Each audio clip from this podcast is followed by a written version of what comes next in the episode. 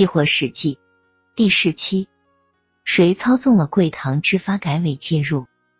贵堂多空之战在本报报道之后，引起了社会各界的广泛关注。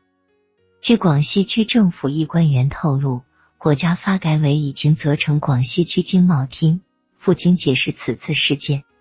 八月四日，广西经贸厅官员以及贵堂市场的代表专程赶赴北京。事实上，在此之前，期货界和大宗商品市场之间的口水就没停过。作为改革开放的产物，国家对批发市场的政策一直较为宽松，各大商品都允许建立批发市场。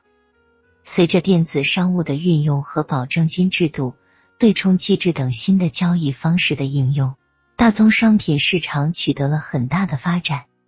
据悉，目前我国已经建立了包括橡胶。食糖、淀粉、粮食、有色金属等在内的多个大宗商品批发交易市场，因交投活跃，贵堂市场一度还成为国内大宗商品市场的典范。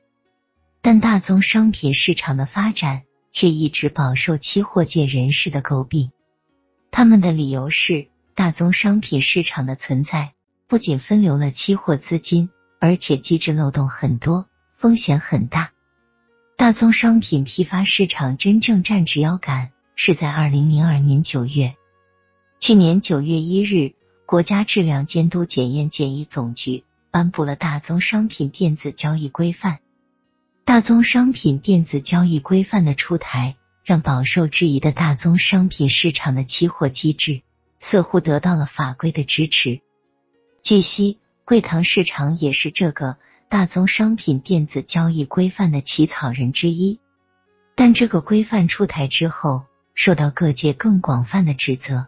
大宗商品市场大量借鉴期货的交易机制，如对冲制度、保证金制度，但同时这些机制引入时又不够完整，漏洞很多，风险很容易被放大。一期货公司负责人深表担忧。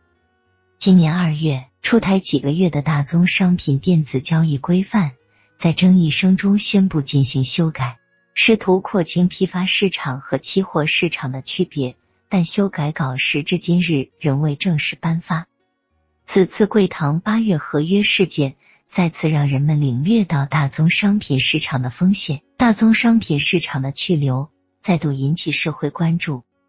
就八月合约中多方同时为贵堂市场股东一事。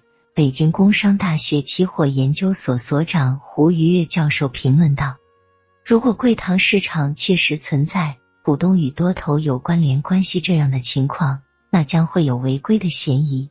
而此次发改委介入，让业内人士寄予了更大的期望。大宗商品市场到底怎么走，该有个明确说法了。”一位贵堂市场交易商表示。